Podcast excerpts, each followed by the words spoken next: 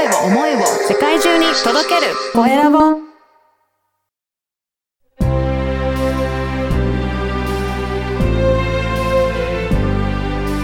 経営者の志こんにちは、コエラボの岡田です。今回は臨床心理士の鎌田玲奈さんにお話を伺いたいと思います。鎌田さんよろしくお願いします。よろしくお願いします。まずは自己紹介からお願いします。はい。えー福岡で臨床心理士をしております、鎌田玲奈と申します。はい。はい、よろしくお願いします。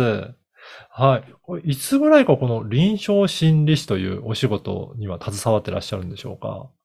えっ、と、臨床心理士になってもう17年くらいうにん。なります。そうなんですね。具体的にこの臨床心理士さんってどんなことをするお仕事なんですかね？えっ、と、そうですね。臨床心理士というのは、うん。えーまあ、クリニックであったり、病院であったりはい。ですね。で、あの、まあ、そういうところで、あの、まあ、心の健康うん。度、えーまあ、心理テストを使って調べたりとか、あの、そこから分かったことを、えー使いながらカウンセリングをしたりとか、うんまあ、そういうちょっと心の健康回復のお手伝いをするようなお仕事これじゃあ。結構はい。心になんか悩みがある方がクリニックとか病院行って相談することの方が多いんですかね？まあ、一般的に臨床心理士と出会うとなると、やっぱり、あの、心にちょっと、えー心が元気がないときにね、あの、まあ、病院の力を借りようという動機で、あの、お越しになる方と出会うことが多いかなと思います。うん。あの、鎌田さんも、やっぱりそういった方のサポートしたいなと思って、こういった臨床心理士になろうと思われたんですか？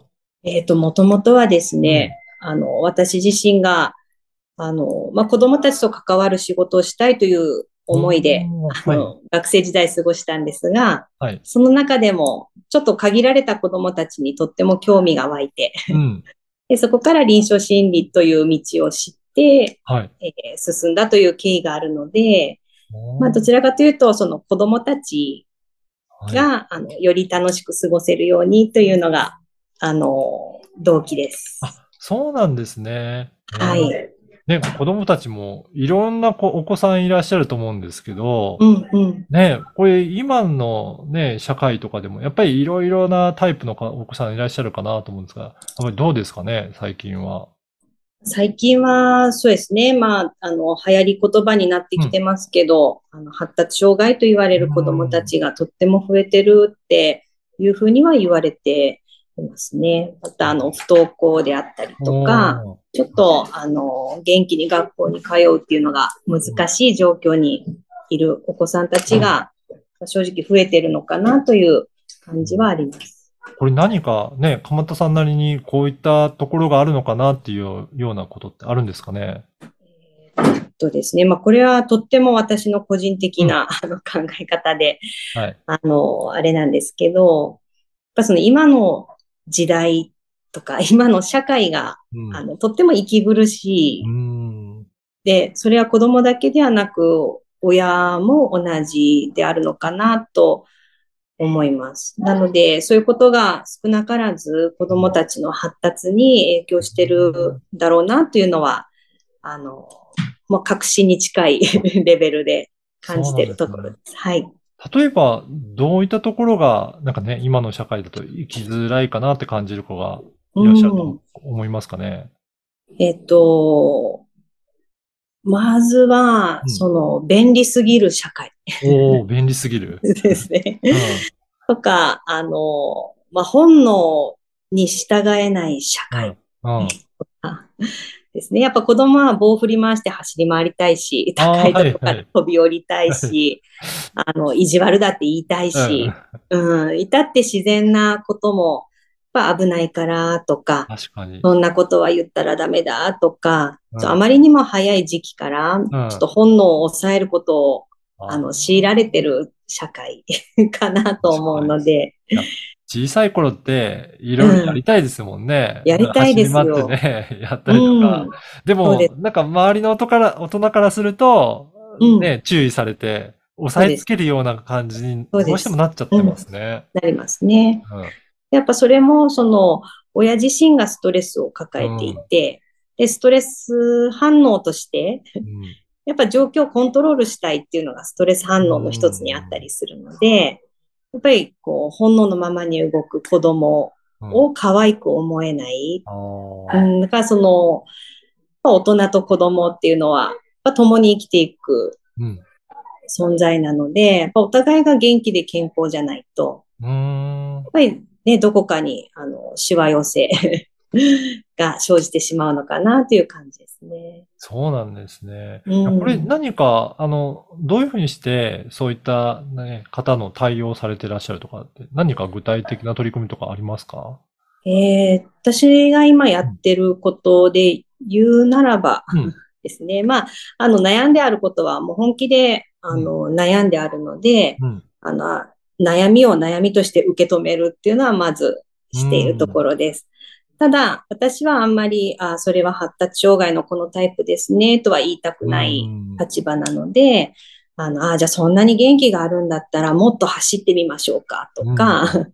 あの、もう靴脱いじゃって裸足で土手を走りましょうとあか、なんか、こういかに子供の本能を解放するかっていおうー、で、それも、まあ、あの、ね、自然の中で発散するっていうのがやっぱ一番の近道なので、あの、まあそういうことを、うん具体的なものとしてはそういう、あの、とても単純なシンプルなものを提案させてもらってます。そうなんですね。あの、体のを動かしたりとか使ったりするのは、やっぱり発達の上でもすごく大切なことなんですかね？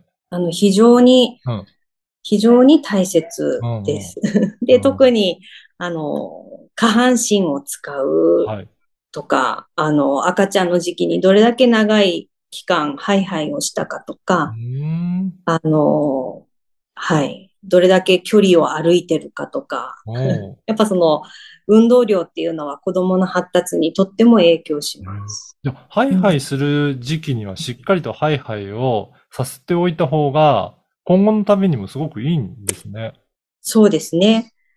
で、やっぱハイハイよりも、うん あの、歩き出すと、はい親って嬉しいんですよね。はい、そうですね。歩いたって喜んでくれるんですけど、あの、早すぎるはい歩行っていうのはちょっとあまり、あの、喜べない。実は喜べないっていうところで、、あの、ハイハイをできるだけ長い期間してほしいなと思っています。これは、後からでも、そういった、また、えーいろいろ運動をしていけば、まあそういったところもカバーできたりするんですかね？それは、あの、十分にカバーできます。へえ。うん。大人の方も、あの、うんハイハイ生活を送ると、おう肩こりが取れたりあ、、そうなんですね。イライラが取れたり、あの、してきますので、はい。すごい。結構やっぱそういった意味でもいろいろ運動と心理的なものって、すごく関係性が深いんですね。はい。切り離せないですね。へえ。あの、この番組はですね、経営者のはい志のという番組なので、ぜひ、うん。あの、鎌田さんの志、思いについても教えていただけるでしょうか？あありがとうございます。はい。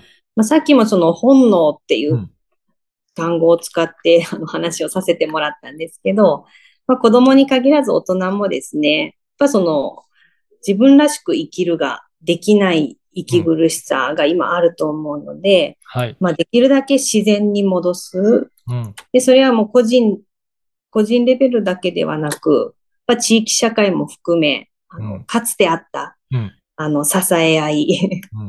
あの、育て合いっていうのができる社会に戻れるように、うんあの、まあ、そういう働きかけを、あの、個人レベルでも、まあ、地域社会レベルでも、あの、アクションを起こしていけたらなというふうにうん思いながら活動しています。ね、そうですね。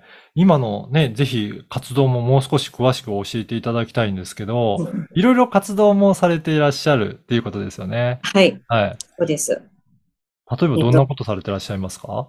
まあ、いろいろし、いろいろ、いろいろやりすぎてるところもあるんではいまあ、まあ、まずはもう私自身がその子供を中心にはい社会を見るというスタンスでやっていますので、まあうん子供に直接関わる仕事、うんもうそれもこう発達を自然に戻していくというアプローチであったり、うん。あの、親子で参加できる、あの、活動。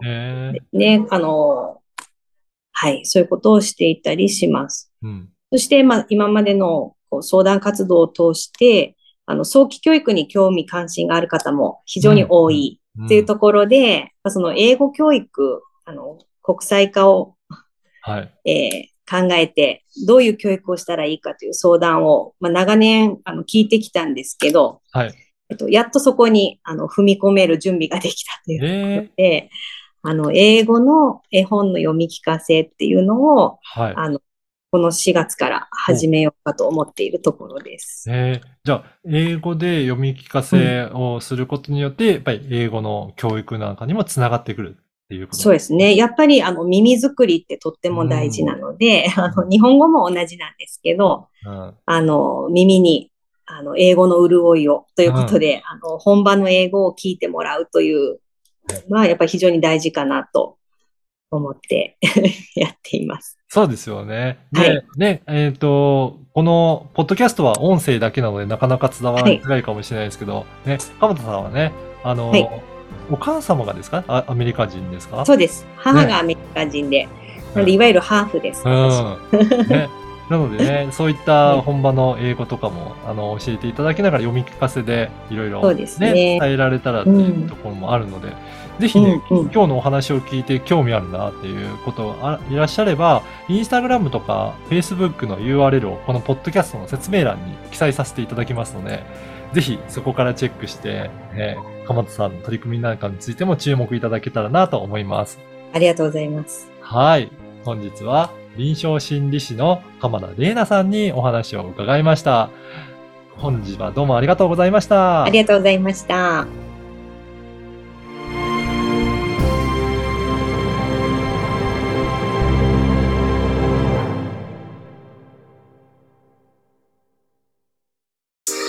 声を思いを世界中に届けるコエラボ